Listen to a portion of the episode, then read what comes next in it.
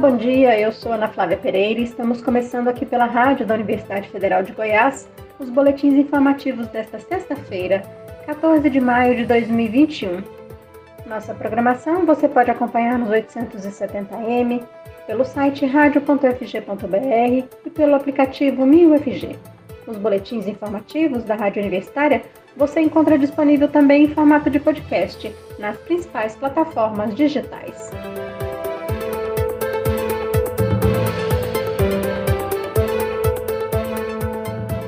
Boletim extraordinário da Fundação Oswaldo Cruz, Fiocruz, alerta que apesar do número de óbitos pela Covid-19 no Brasil apresentar pequena redução, o patamar continua alto e na última semana houve ligeiro aumento no número de confirmações da doença.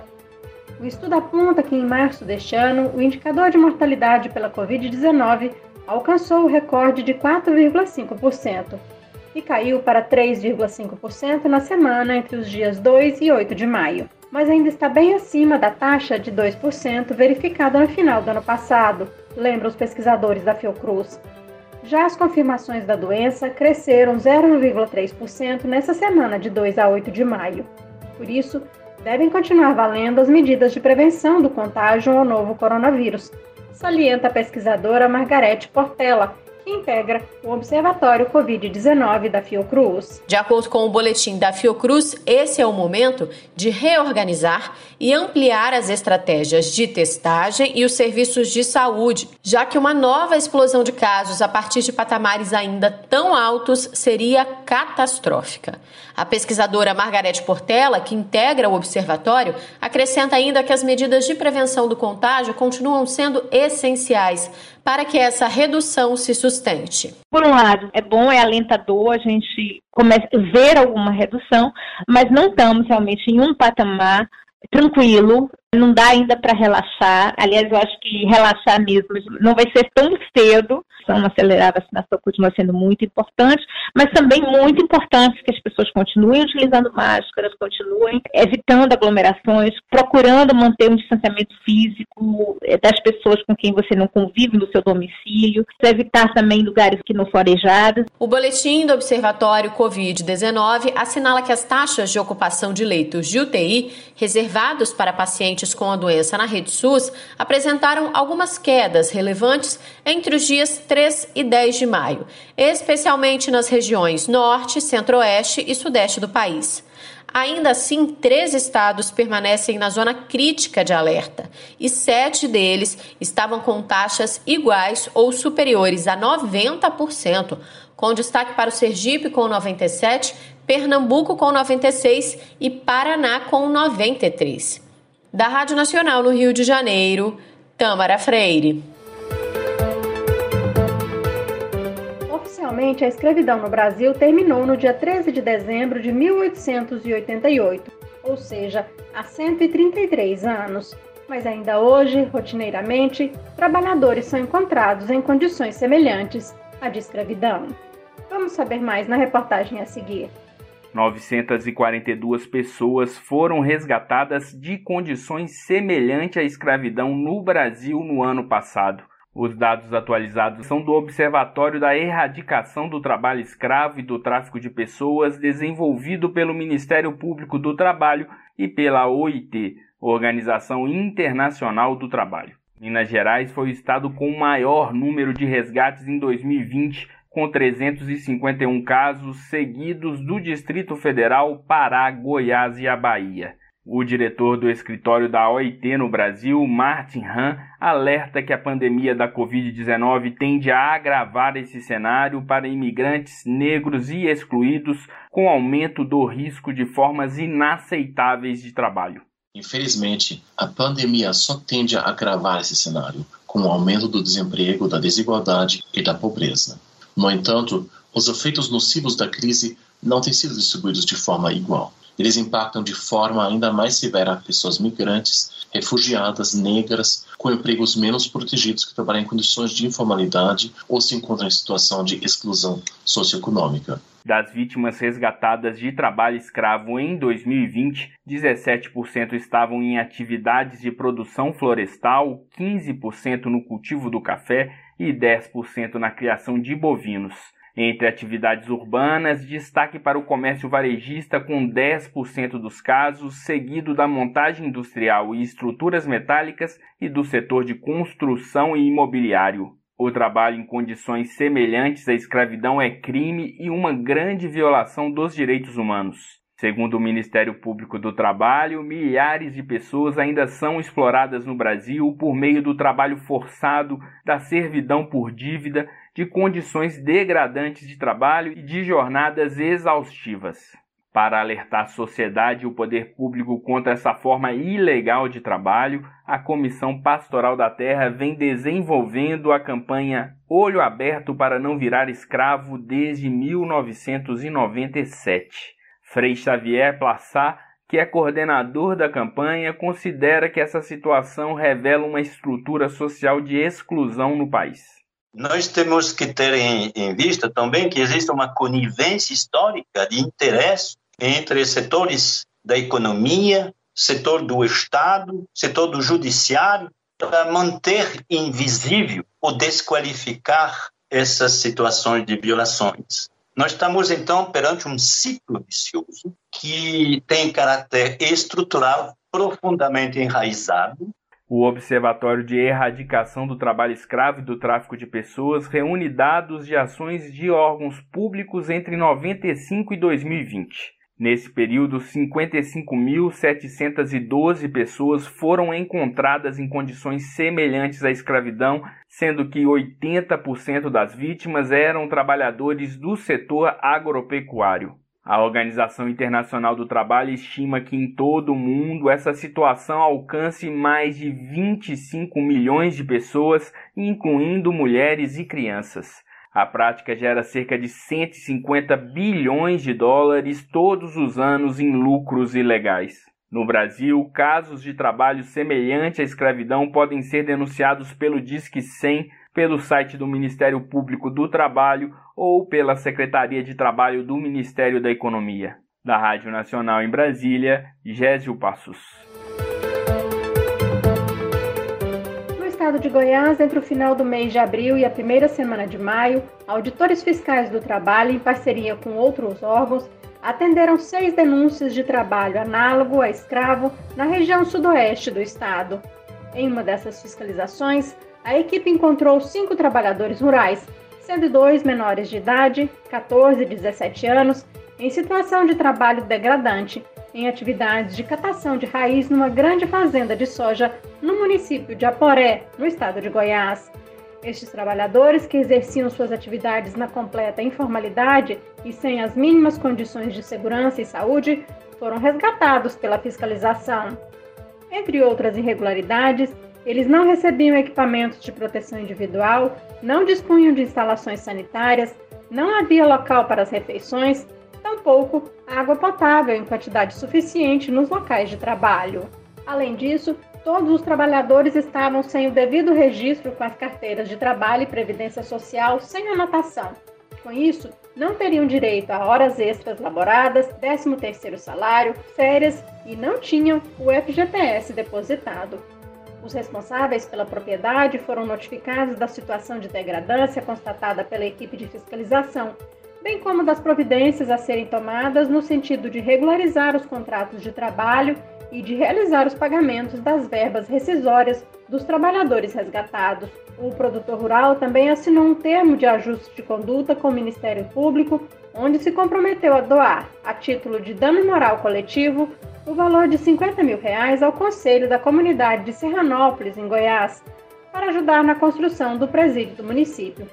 Comprometeu-se ainda a não mais praticar as infrações trabalhistas constatadas pela equipe de fiscalização. Além do valor das verbas pagas e dos autos de infração a serem lavrados, o responsável pelo estabelecimento flagrado explorando o trabalho escravo contemporâneo poderá responder criminalmente pelo ilícito e ainda ter o seu nome incluso na lista de empregadores que submetem empregados à condição análoga de escravo. comissões de verificação do SISU, UFG e o UFG Inclui atuarão remotamente. A Universidade Federal de Goiás publica hoje, no final da tarde, um novo cronograma de matrícula para quem foi aprovado no SISU 2021 pela Lei de Reserva de Vagas e o UFG Inclui. Nessa retificação do edital de matrícula, a UFG irá mudar a forma de atuação das comissões de verificação. A previsão inicial era de que os estudantes seriam entrevistados presencialmente, assim como a entrega da documentação do aprovado deveria ser feita nesse momento da matrícula. Pelas novas determinações da UFG, todos os procedimentos ocorrerão de forma remota, online, em novas datas, para os aprovados em todas as chamadas em cursos da Regional Goiânia e Regional Goiás. A suspensão de eventos presenciais para matrícula na UFG foi decidida considerando o atual momento da pandemia do novo coronavírus em Goiás e no Brasil, e considerando ainda que o SISU é um sistema que possibilita o ingresso de estudantes de todos os estados da federação. Ou seja, estudantes de outras localidades teriam de se deslocar até Goiânia ou a cidade de Goiás para se apresentarem às comissões de verificação. Segundo a UFG, todas as quatro comissões de escolaridade, de análise da realidade socioeconômica, de verificação da condição de deficiência e a comissão de heteroidentificação atuarão no formato online ou remoto, no caso das entrevistas. O presidente da Comissão Permanente de Autodeclaração da Regional Goiânia da UFG, Pedro Cruz, pede aos candidatos aprovados no SISU 2021 que fiquem atentos às regras para matrícula previstas nos editais. E agora, com as entrevistas da comissão de heteroidentificação sendo realizadas de maneira virtual, o estudante precisa ter cuidado até mesmo com o ambiente escolhido para essa entrevista. Para os candidatos, nós pedimos bastante atenção em dois aspectos. O primeiro, analise os itens do edital para não perder nenhuma informação. E mas, quando for fazer as entrevistas, nós precisamos que eles procurem um ambiente na sua casa onde tenha luz, iluminação natural, para que a gente tenha as melhores condições de imagens possíveis para que nós possamos, as comissões possam fazer o seu trabalho é, de maneira segura, para proteger também o estudante no seu direito de ingressar na universidade e também assegurar a aplicação correta da política de cotas na nossa instituição. Segundo Pedro Cruz, a UFG entende que o acesso à internet para a realização das entrevistas online pode ser um problema. Entretanto, a situação vivida na pandemia de Covid-19 exige todos os cuidados possíveis. É, lembrando aqui de um outro ponto, que é também a possibilidade de questionamentos, é em relação ao acesso à internet. Nós sabemos que existem é, parcelas da nossa sociedade que têm dificuldade de acesso, né? nós temos algumas comunidades que é, isso é muito mais acentuado, como a questão de aldeias, os quilombos, não é? Então, mas assim, a gente, mesmo sabendo dessas dificuldades, o que nos move nesse momento maior mesmo é a proteção à vida das pessoas. E a gente vai tentar, da melhor maneira possível, é, garantir é, o acesso de todos. O novo cronograma para a matrícula dos aprovados no SISU 2021 pela Lei de Reserva de Vagas e o FG Inclui deve ser publicado hoje, às 5 horas da tarde. E segundo o diretor do Centro de Gestão Acadêmica da Universidade Federal de Goiás, professor Laurence Gonzaga, os processos seletivos da universidade também serão realizados de forma virtual, devido à pandemia de Covid-19. Por isso, todos os editais serão revisados para que sejam adequados ao formato online. Lembrando que o prazo para a matrícula dos aprovados na terceira chamada do SISU 2021 da UFG termina hoje às 5 horas da tarde. Foram convocados nessa nova lista, divulgada no dia 11 de maio, 255 estudantes para mais de 80 opções de cursos, nas regionais Goiânia e Cidade de Goiás. Essa primeira fase de matrícula na UFG, a confirmação de vaga online, vale para todos os convocados, pelo sistema de ampla concorrência, cotas ou UFG Inclui.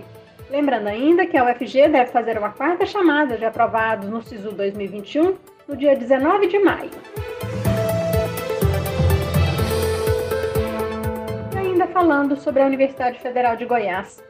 Entre 2019 e 2021, a UFG registrou 1.079 matrículas a menos em seus cursos de graduação, O número leva em conta 818 matrículas trancadas e também desistências verificadas no período. Assim, em agosto de 2019, a UFG tinha um total de 20.600 estudantes matriculados. Em abril deste ano, este número era de 19.500, uma queda de 5% nas matrículas. Segundo reportagem publicada hoje pelo Jornal Popular, o número de alunos na graduação da UFG com matrículas trancadas aumentou 90%, comparando os períodos letivos de antes e depois da Covid-19. Para o reitor da UFG, professor Edvar Madureira Brasil, dois tipos de fatores podem explicar o aumento no número de trancamento de matrículas pelos estudantes da UFG. A não adaptação às aulas remotas e o contexto socioeconômico relacionado à pandemia, que obrigou muitos alunos a começarem a trabalhar. E segundo o reitor da UFG, os cortes do governo federal no orçamento das universidades federais para este ano, que no caso da UFG representa 13 milhões de reais a menos, pode afetar ainda mais o pagamento de bolsas e benefícios a estudantes. A UFG reduziu em cerca de 300 mil reais seu orçamento mensal com o corte de bolsas estudantis, que não podem mais ser acumuladas. Cerca de 600 estudantes perderam pelo menos um auxílio por conta desse corte nos benefícios. Para a coordenadora geral do Diretório Central dos Estudantes, o DCE da UFG, a estudante Letícia Scalabrini, a questão econômica é o principal fator que está levando mais estudantes a trancar matrículas na UFG. E segundo o reitor Edvar Madureira Brasil, se o corte no orçamento das instituições federais de ensino superior for mantido como está previsto, a UFG só funciona até o mês de setembro. Última notícia no nosso boletim de 10 horas. Os servidores do Hospital das Clínicas da Universidade Federal de Goiás, que começaram ontem uma greve por reajuste salarial, decidiram suspender a paralisação, mas continuam em estado de greve. Segundo o sindicato da categoria, a EBSER se comprometeu na Justiça a dar uma resposta ao Tribunal Superior do Trabalho em relação às reivindicações dos trabalhadores. A categoria, vinculada à Empresa Brasileira de Serviços Hospitalares, responsável pela gestão do HCUFG e outros hospitais universitários no país, protestam contra a alteração no cálculo do adicional de insalubridade, que, segundo eles, pode reduzir salários daqueles que atuam na linha de frente em até 27%. Aqui na Universitária você pode acompanhar um novo boletim informativo às 11 horas da manhã. Nossa programação você pode seguir pelos 870M, pelo site radio.fg.br e pelo aplicativo MinUFG. Nós também estamos nas redes sociais. Curta nossa página no Instagram e no Facebook. E lembre-se, a pandemia da Covid-19 não acabou. Se puder, fique em casa. Ajude no combate ao novo coronavírus. Ana Flávia Pereira, para a Rádio Universitária.